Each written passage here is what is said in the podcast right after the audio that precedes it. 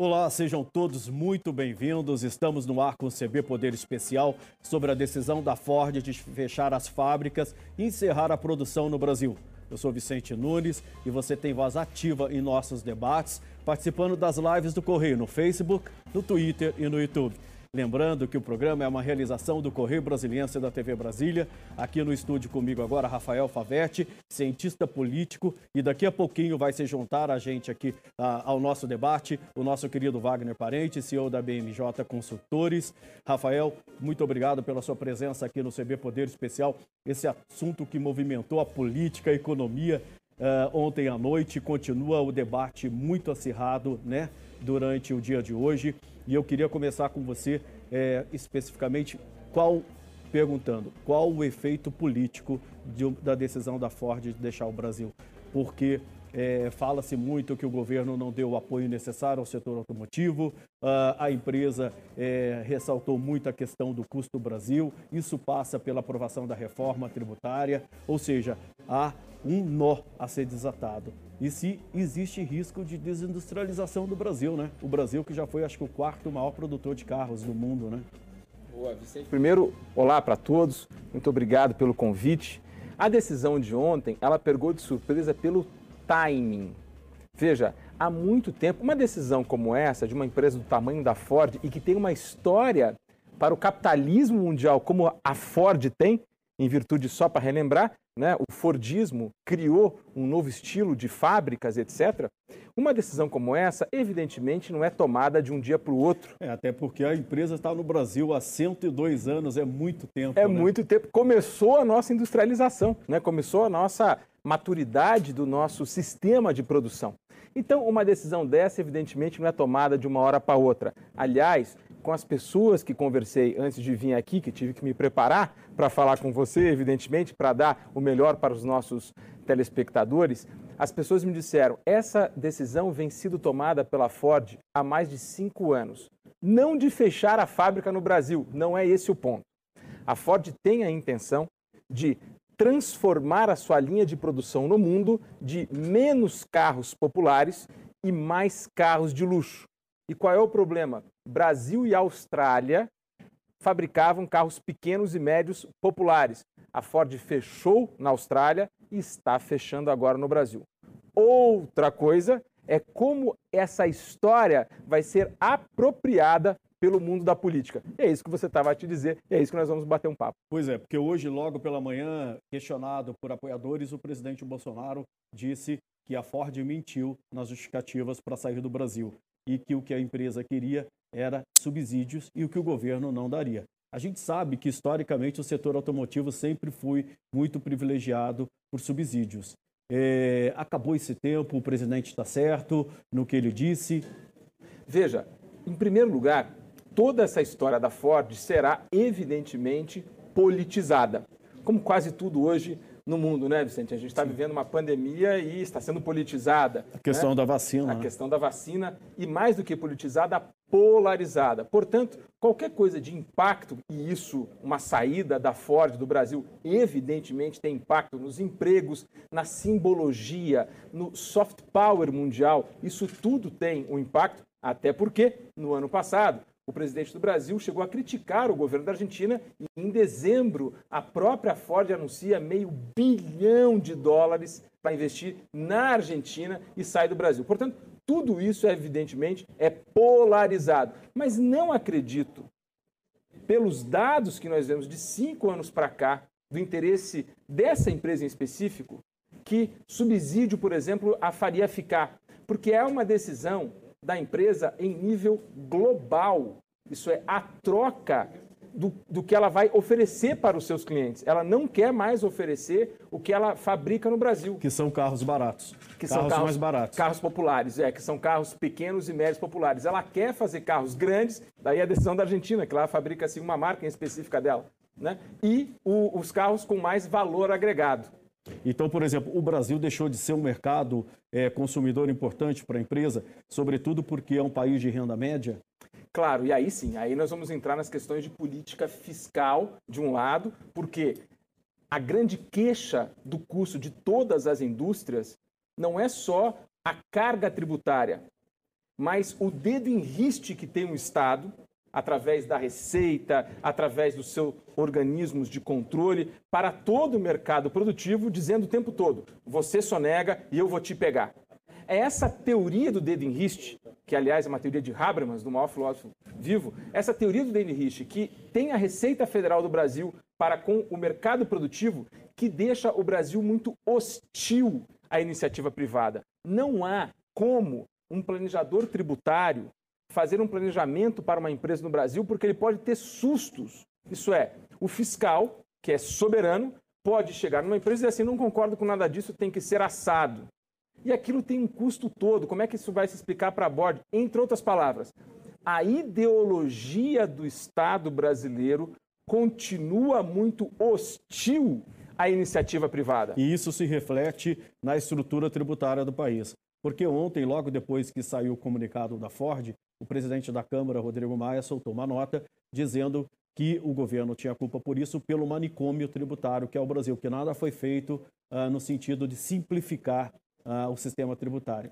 Ele tem razão, o Rodrigo Maia? O Rodrigo Maia lança à presidência da Câmara o relator da reforma tributária que ele apoia, que é a Baleia Rossi. É óbvio que o Rodrigo Maia vai se utilizar, especialmente de uma questão como essa, né? a bola fica para o gol para ele chutar. E, por outro lado, o governo nacional, o governo central, está com uma carência de diálogo com os Estados-membros. E o grande problema para a indústria é o imposto estadual, é o ICMS. Não é tanto imposto, os impostos nacionais.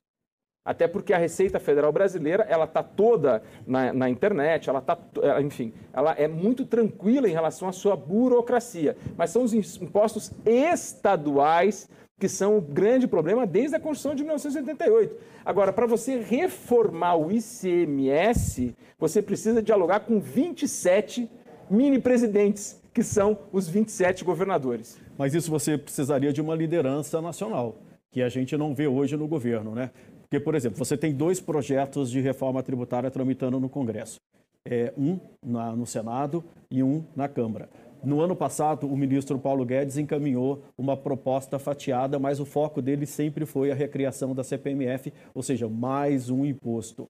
É, a reforma tributária, se tivesse saído é, como se esperava, no ano passado, ou mesmo em 2019, é, poderia ter adiado a, a saída da Ford do Brasil ou, ou, teria mantido definitivamente a empresa aqui no país? Veja, se a Ford começasse a ter lucro nos seus carros que vende aqui, lucro bom, ela evidentemente teria estressado no tempo essa decisão, que é uma decisão já tomada lá atrás, que é a troca do produto que ela vai oferecer aos seus clientes. Isso nós não, nós não temos dúvidas. Agora, em relação à questão é, tributária, voltando a falar, que talvez seja o ponto de hoje, né? talvez seja o que todo mundo conversa hoje, que é essa questão das dificuldades que existe da, da, das empresas brasileiras do fazer tributário. Eu tenho uma teoria, Vicente, se você me permite, nós Por temos favor. reformas tributárias todos os dias. Todos os dias, a Receita Federal lança uma nova instrução normativa. A Receita Federal lança todo dia uma nova portaria. E nos estados, todos os dias, as receitas estaduais também lançam novas instruções. Mas isso só complica o sistema tributário, não complica. simplifica. Por isso que nós precisamos, claro, por isso que nós precisamos de uma, entre aspas, reforma ou uma mudança ou uma alteração de paradigma que dê previsibilidade. Aonde não tem previsibilidade, o investimento foge. Logo, precisamos de previsibilidade. A do governo, que você muito bem comentou, aquela que cria o CBS, é uma reforma no plano legal, infraconstitucional. Ela não modifica a Constituição. Aquelas outras duas que comentaste, a que está na Câmara, que é a 45, e a do Senado, que é a 110, a PEC, a proposta de emenda à Constituição, elas reformulam a Constituição. E se você me perguntar o que eu acho que passa, para mim passa a 155, que é a soma das duas. Das duas. é. Pois é, inclusive se criaria uma comissão especial para tratar desse assunto, e até hoje essa comissão é, não saiu do papel, né? ficou na promessa. É, assim, você vê vontade política realmente de se fazer essa reforma tributária? Você acredita que é, com o novo Congresso que a gente vai ver a partir de fevereiro, 1 de fevereiro, você vai é, ter mais é, um cenário mais propício a essa reforma tributária ou não? Veja, toda reforma tributária num universo federalista como o nosso, quando chega nesse tipo de imposto, que é o que sustenta os estados, que é o ICM, ela vai dar problema. Porque nós temos duas grandes divisões no país: os estados produtores de um lado e os estados consumidores pelo outro. Menos São Paulo, que ele é tanto produtor quanto consumidor. Mas, por exemplo, Rio Grande do Sul, Paraná, Santa Catarina não aceitam que o ICM seja todo para aquele estado que consome.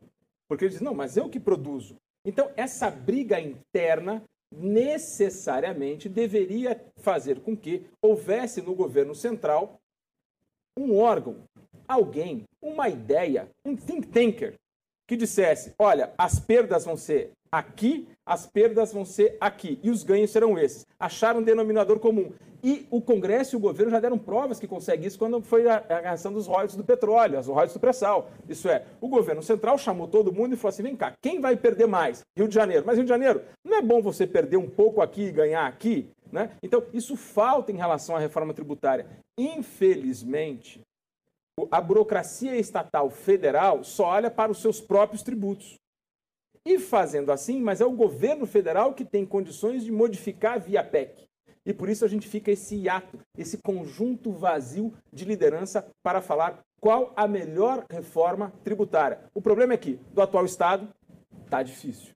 É, por exemplo, quando anunciou ontem a sua saída do país, a Ford falou, além do alto custo do Brasil, da questão tributária, ela introduziu ali também como alegação a logística, os problemas de logística no país, que a gente não investe em infraestrutura, a questão do dólar, o dólar subiu demais e você tem que importar é, produtos né, para peças, autopeças para poder fazer os carros. É, você também é, tem a questão da pandemia, que fez com que o país mergulhasse numa recessão profunda. É, o fato, por exemplo, de o Brasil estar tá adiando a vacina, atrasando a vacinação, isso é, passa pela questão econômica porque adia a retomada. O dólar, ele reflete muito as incertezas políticas do Brasil hoje e também é, a questão fiscal, não é? Como é que, que assim, a gente está falando especificamente do caso da Ford, mas isso para as empresas no geral é muito ruim. Esse ambiente que você falou hostil, Perfeito. Você atacou o ponto principal em relação ao dinheiro que está no mundo para vir para cá. Podemos dividir o dinheiro que está no mundo para que está vindo para cá em dois grandes tipos. Aquele dinheiro que vem e fica, que é o dinheiro estruturante, que é o dinheiro que vai apostar em indústria, etc. E do outro lado, o hot money. É o dinheiro que vem, fica dois meses e vai embora. Sim. Ok? Quanto menos. Que é, é o que está é, sustentando a Bolsa. Que agora, é o que está né? sustentando a Bolsa. 45 bi de entradas em dezembro. Né? Mas quanto menos todas essas variáveis que falamos de logística, estrutura fiscal. Por que, por que, que estrutura fiscal é importante para o investimento? Porque se nós formos aqui da board de uma grande empresa internacional e vamos investir no Brasil, a gente pensa, nossa, quer dizer que o Brasil está em déficit fiscal, então eles vão aumentar o tributo, então por que, que eu vou para esse país que necessariamente vai aumentar o tributo? Então eu não vou para esse país. Portanto, a questão fiscal ela acaba interferindo nas decisões das empresas e abre espaço só para quem? Para o hot money, para aquele dinheiro que vem ficar pouco, que vem agregar muito pouco aí na industrialização, que é quem cria emprego, né? Pois é. é a gente está falando, você falou do emprego, só a Ford vai demitir 5 mil empregados diretos. no Brasil, diretos, né? Mas a gente tem toda a cadeia de suprimentos e, e, são pequenas e médias empresas né, que abastecem a indústria automobilística. A indústria automobilística movimenta um, um, um, né, uma cadeia muito grande. O impacto do desemprego vai ser terrível aí no setor, né?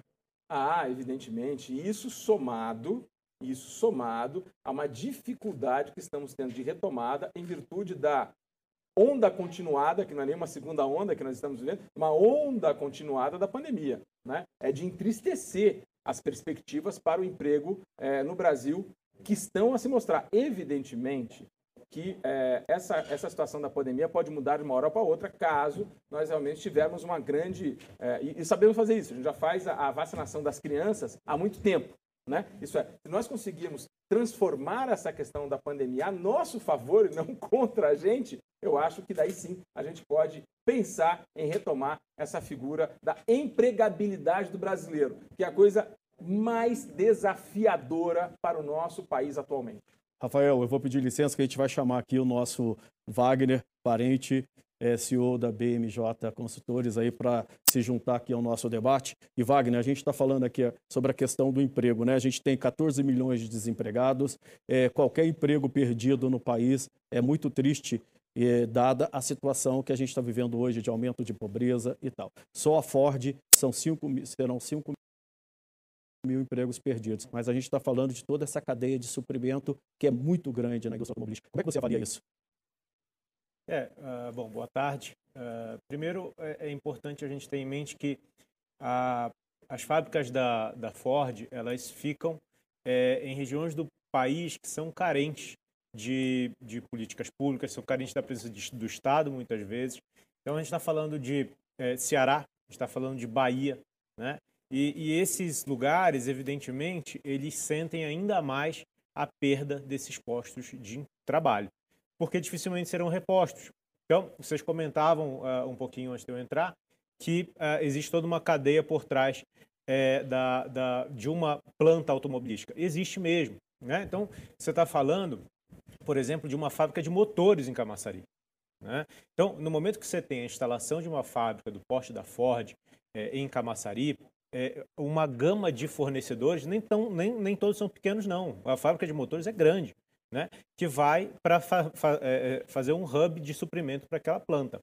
No momento que você tem a, a, a matriz desse hub né, mudando de, de, lugar ou encerrando a atividade, evidentemente uma alternativa precisa ser encontrada para que todos aqueles outros empregos, toda aquela, aquela, aquela, a, a, é, é, aquela estrutura produtiva não se esvaia. A gente tem conhecimento de que o governo da Bahia tem buscado alternativas para isso. Né? Inclusive oferecendo as fábricas para os chineses, né? Exatamente. Por quê? Porque é, é, caso nada seja feito, evidentemente, vai, vai, ser per, é, vai ser perdido toda uma estrutura que foi montada ali.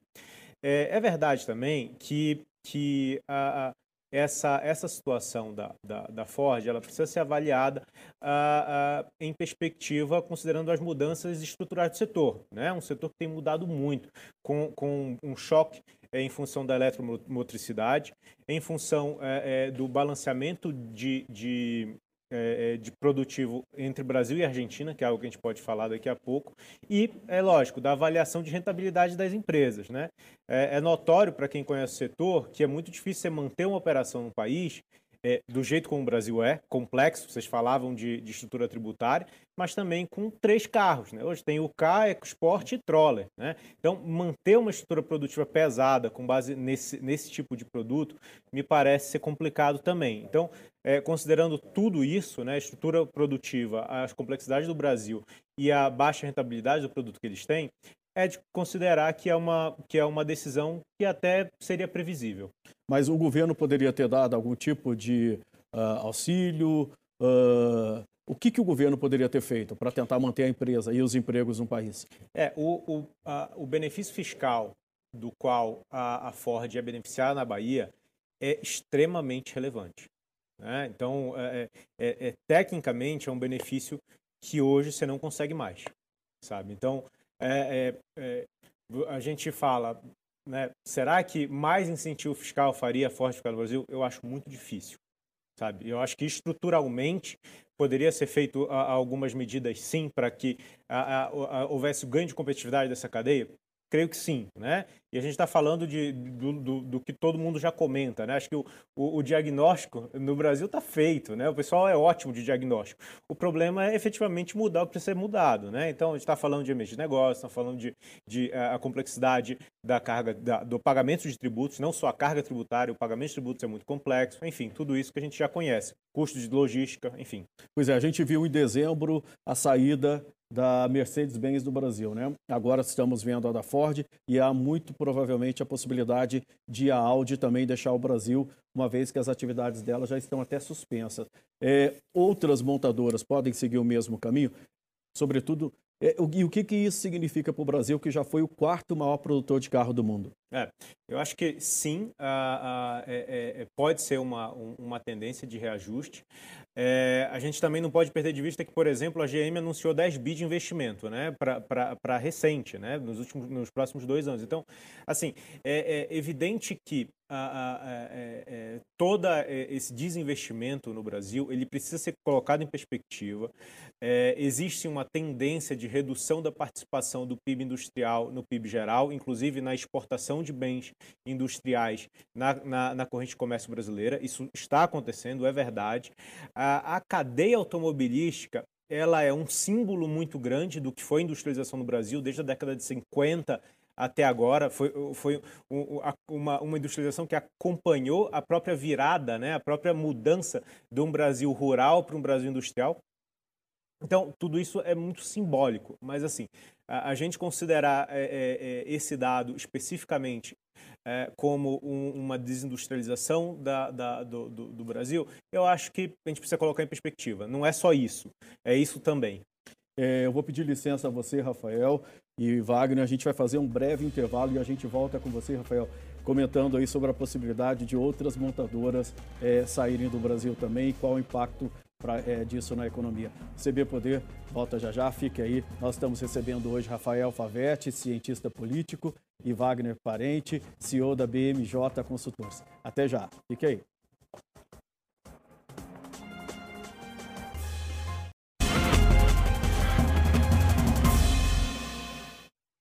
Estamos de volta com o CB Poder Especial, que hoje debate os impactos da saída da Ford do Brasil. Aqui comigo no estúdio, Rafael Favetti, cientista político, e Wagner Parente, CEO da BMJ Consultores. No intervalo, antes do intervalo, para ser mais preciso, Rafael, eu tinha dito que queria te ouvir sobre a possibilidade de outras montadoras deixarem o Brasil e qual o impacto econômico disso. Você acredita que o Brasil vai perder toda essa planta automobilística ou ainda as empresas é, veem esse mercado brasileiro como atrativo? Evidentemente o mercado brasileiro é atrativo, nós temos um número de, de, de consumidores para determinado tipo de carro muito grande. Né? O brasileiro tem no automóvel ainda é, especialmente o brasileiro acima de 35 anos, uma questão até de status. Né? Evidentemente que as novas gerações, mas isso não é Brasil, é worldwide, as novas gerações não têm mais tanto fetiche pelo primeiro carro, etc. Acredito que eu lembro dos meus 18 anos que meu pai dizia: você vai ganhar o carro. Acho que foi assim com você. Com, o Wagner não, porque ele já, ele já é mais novo, né? Não vai, não vai ter essa. Mas a nova geração, a nova geração não tem mais esse apego ao automóvel, mas evidentemente o mercado consumidor brasileiro é muito grande para uma decisão da indústria, enfim, qualquer coisa 5 assim. milhões de carros vendidos por ano, né? É, essa é a nossa capacidade produtiva, eu acho. Né? Eu acho que é um pouco menos, mas enfim, é, é, é bastante coisa se comparado, por exemplo, para com os irmãos.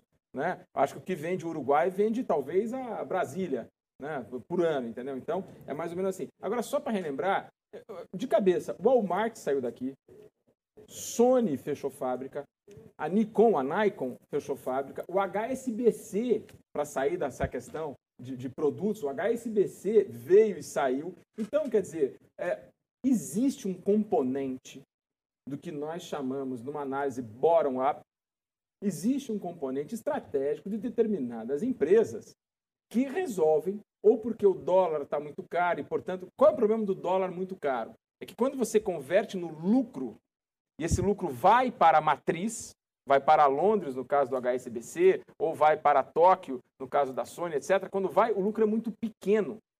E aí a borda da empresa lá fala assim: eu não preciso manter essa fábrica aí, porque ela me dá tanto problema, ela me dá tanto desgaste para ter esse tipo de lucro. Portanto, eu decido mudar.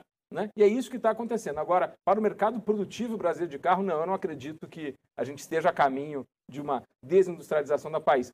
Outra coisa, nós estamos a caminho, na verdade, de uma transformação do consumidor de automóvel. Isso sim, mas não é só o Brasil.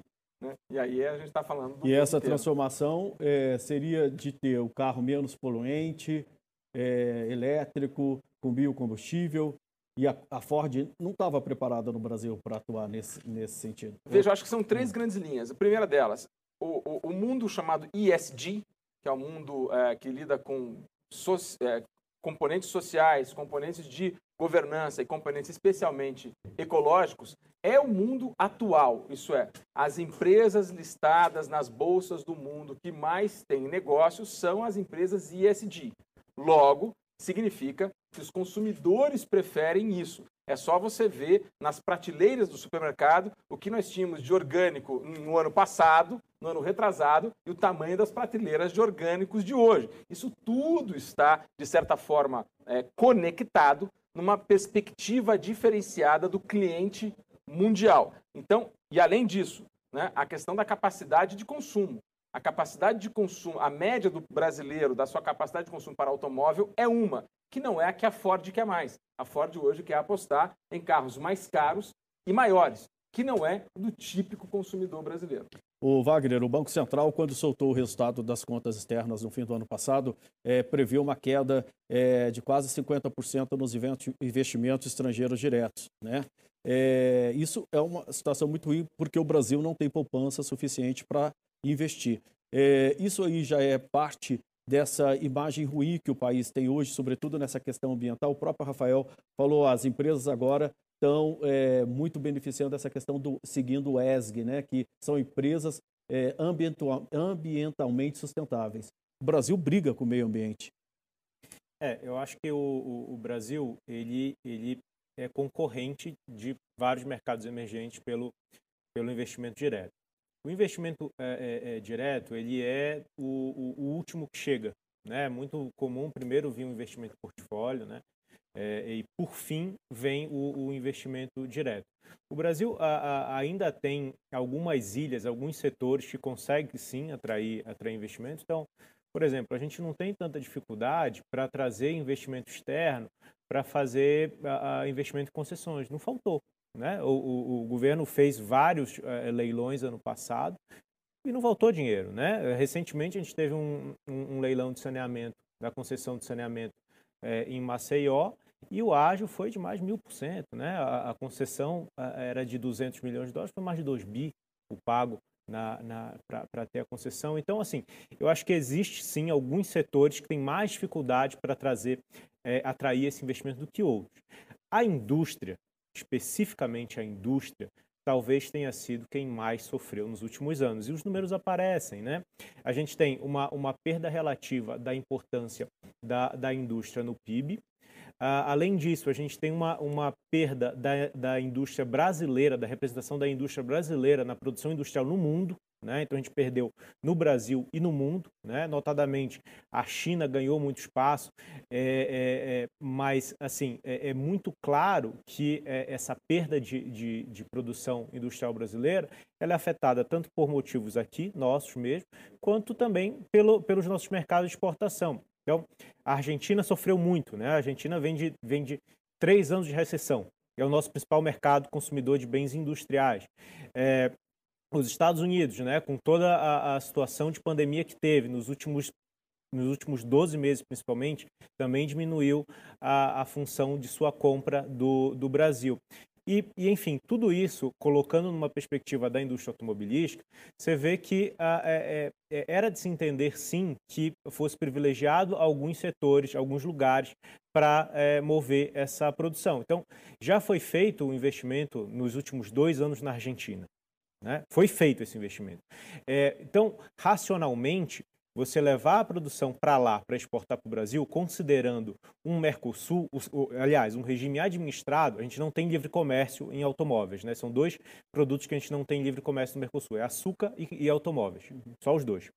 Então, é, é, esse mercado é assim, você exporta um e a Argentina pode exportar dois, é administrado, é o, é que eles chamam de flex. Uhum. Né? E, e, e, até por isso favorece um, um investimento para lá, sendo que o mercado consumidor vai continuar aqui, como o Favete disse. E a gente né? tem um problema sério também de produtividade, né? Quando a gente olha os índices de produtividade do trabalhador brasileiro, você precisa de quatro é, é, brasileiros para produzir o que um americano produz no chão de fábrica. Então, isso é um problema sério que tira muito a nossa competitividade. E aí eu faço uma pergunta para você, é, do nosso querido Edson Bonotto Soares, que está assistindo, nos assistindo. Ele pergunta, ele diz que concorda quando vocês dois falam dessa questão da tributária, né? Que a questão tributária é um entrave para as empresas. Foi para a Ford e é para todas as outras empresas que estão instaladas aqui. Mas ele pergunta, e para os outros concorrentes?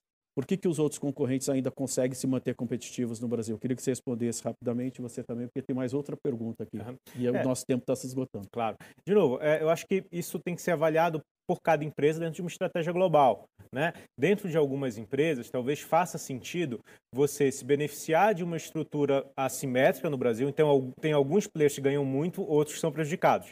Né? Tem alguns que conseguem ganhar numa situação dessa investindo. Outros, avaliando do ponto de vista global, é isso. Para que eu vou ter tanta dor de cabeça para de repente remeter um lucro menor com, com, com bastante problemas, inclusive para gerir riscos no Brasil. Às vezes é melhor sair. Então, assim, é, e assim, o dólar, só para pegar uma, uma, um gancho do Favete, ele em tese favorece quem exporta. Né? O teu produto fica em tese mais competitivo quando exporta. Agora, a volatilidade né, essa, essa diferença de picos e fundos, aí é prejudicial. E foi isso que a gente viu nos últimos tempos. Né? A gente viu um, um, um volume de entrada e saída de moeda no Brasil muito grande. Muito aí você não consegue se preparar, você não consegue fazer hedge para uma situação é. dessa. É, Rafael, a Kika Faroco é, pergunta para você que falou sobre essa questão que a Ford agora só quer produzir carro de luxo. O carro vai virar um carro de luxo?